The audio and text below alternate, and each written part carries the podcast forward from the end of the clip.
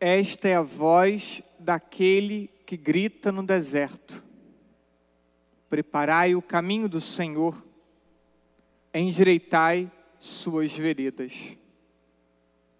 Semana passada, na homilia, fiz uma apresentação geral do tempo do advento. Citava suas duas, seus dois aspectos, as duas vindas de Cristo, a vinda gloriosa, também a encarnação, o Natal. Fazia referência a importantes personagens bíblicos, como o profeta Isaías, João Batista, a Virgem Maria. Hoje, gostaria de dar mais um passo, mas focando de forma um pouco mais centrada na segunda vinda de Cristo. E trazendo algumas considerações para a nossa vida prática. E para isso, gostaria de citar o Catecismo da Igreja, começando pelo número 1040, 1041, 42, depois 2859. Essa vinda gloriosa do Cristo ela será marcada pelo juízo final. Quando Cristo vier glorioso, será o momento do juízo final. Ao fim de nossa morte, temos o juízo particular, e depois, na vinda gloriosa, fim dos tempos, o juízo universal. E esse momento do juízo final, alma e corpo se unem novamente, e então recebe o seu destino eterno. A mensagem central do juízo é justamente o apelo à conversão. Apelo à conversão enquanto temos tempo, ou enquanto diz a palavra, enquanto é o momento favorável. Porque, ao término de nossa morte, ao, né, quando se der o momento de nossa morte, nós não teremos mais tempo. O tempo é agora. Agora é o tempo para refletir, agora é o tempo para adequar a vida, para trilhar esse caminho de conversão. E essa é a mensagem de João Batista: preparar o caminho do Senhor, endireitar suas veredas, é ajustar a vida, é corrigir a vida, adequar o comportamento, é ajustar a mentalidade. Então, é, essa é a mensagem central do juízo final, segundo o nosso catecismo. E esse tempo do, do juízo e posterior ao juízo, portanto, é, teremos a separação dos justos e injustos. E não faltam passagens bíblicas que reflitam essa realidade. Cabritos e ovelhas, joio e trigo na hora da colheita. Passagens que nos ajudam a pensar esse momento do juízo, esse momento da separação. E aqueles que são e forem considerados dignos, então irão reinar com Cristo na glória. Porque quem se empenhou em viver na presença dele ao longo da vida, quem morreu na presença de Deus, então terá a eternidade junto de Deus. Mas não só é o momento da separação, justos e injustos, não só é o momento de novo da integração de alma e corpo para o destino eterno, mas todo o universo será também renovado nesse momento da vinda de Cristo. E a oração do Pai Nosso é na sua segunda petição, quando pedimos a vinda do reino. Venha a nós o vosso reino Pedimos que esse reino de Deus já aconteça agora. Pedimos que ele venha logo, que Cristo venha logo, mas pedimos que esse reino de Deus já aconteça agora. E nós, pedindo a Deus que o reino de Deus venha, é um pedido que também nos empenha, um pedido que nos envolve, um pedido que nos compromete.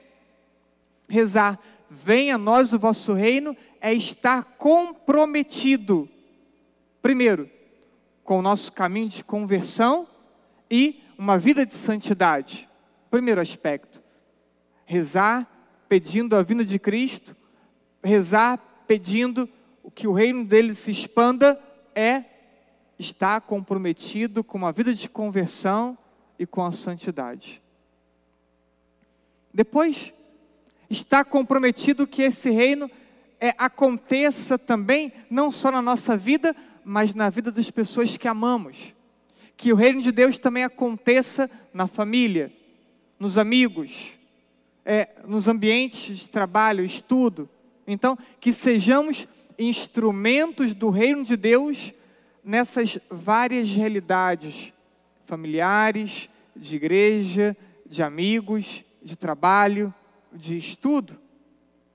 E também é, embora seja distinto o reino de Deus do progresso da sociedade, mas também é estar comprometido com o progresso da sociedade, conforme nossa doutrina social. Então, é, tudo isso está dentro dessa petição que fazemos no Pai Nosso. Venha a nós o vosso reino. No tempo, nos primeiros, nos primeiros anos do cristianismo, alguns entenderam que a vinda de Cristo seria uma realidade iminente e, portanto, alguns se acomodaram, abandonaram o trabalho, porque Cristo está para voltar. Segunda Tessalonicenses, capítulo 3, versículo 10, São Paulo inclusive faz uma advertência.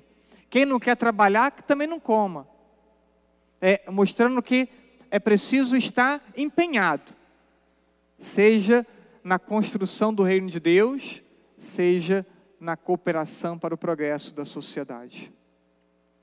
Bem, dito isso, então falamos da santidade. Temos que estar comprometidos, empenhados com a santidade. E aí podemos pensar qual o primeiro aspecto, quando pensamos na nossa santidade, qual é a primeira realidade que temos que ter atenção? Não pode ser outro, senão a luta contra o pecado. Primeiro aspecto, quando consideramos um caminho de santidade, um caminho de conversão, é o pecado. Porque o pecado é rompimento com Deus. Já disse isso aqui, disse recente. É, optar pelo pecado é distanciar-se de Deus. Não dá para dizer, não, eu amo a Deus, eu estou perto de Deus, o que importa é a minha fé, o que importa é a minha oração, é uma questão objetiva. Eu escolho o pecado, me afasto de Deus. Então, o primeiro aspecto é o rompimento com o pecado. É, e aí, o rompimento com o pecado, cito aqui quatro aspectos. Primeiro, romper com o pecado não conhecido. Talvez isso possa soar estranho, né?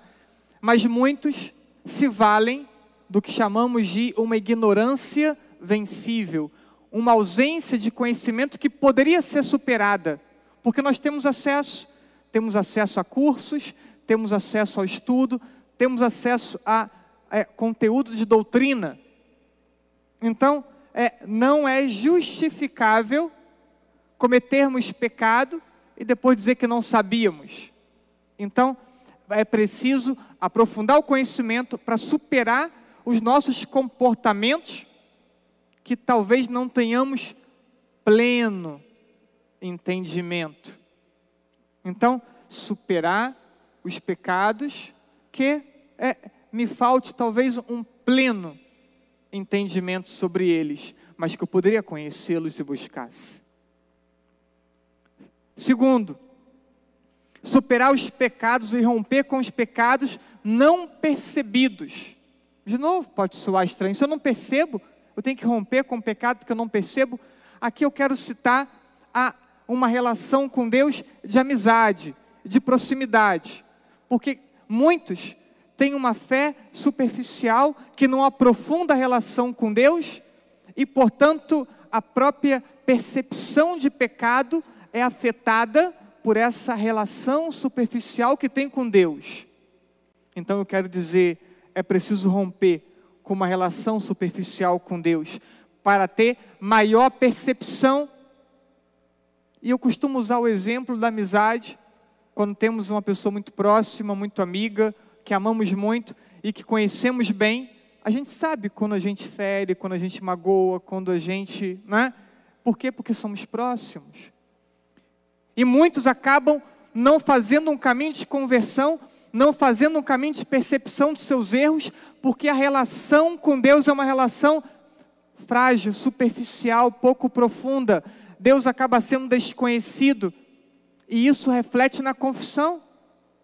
Vemos confissões superficiais porque falta amizade com Deus. Então, romper com essa relação superficial é romper com tantos pecados que também poderiam ser percebidos se eu cultivasse uma relação mais próxima com Deus.